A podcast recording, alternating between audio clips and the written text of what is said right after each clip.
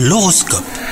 On est le jeudi 30 mars, vous écoutez votre horoscope Les scorpions, si vous êtes célibataire, faites en sorte de sortir de votre routine et n'ayez pas peur de vous dévoiler. À deux, profitez de votre journée hein, pour euh, gâter votre moitié. Cela ne sera que positif pour votre relation. Côté travail, votre sens du détail sera d'une aide précieuse. Ne le négligez pas, hein, les scorpions, il se peut que vous soyez récompensé de tous vos efforts. Votre entourage professionnel semble tout à fait prêt à vous écouter. Et enfin, côté santé, les astres sont de votre côté et ben pour vous garantir un excellent tonus général. Vous verrez que vous ne manquerez pas d'énergie pour bousculer vos habitudes sportives. D'excellente humeur, vous avez une grande confiance en vous et un optimisme à toute épreuve.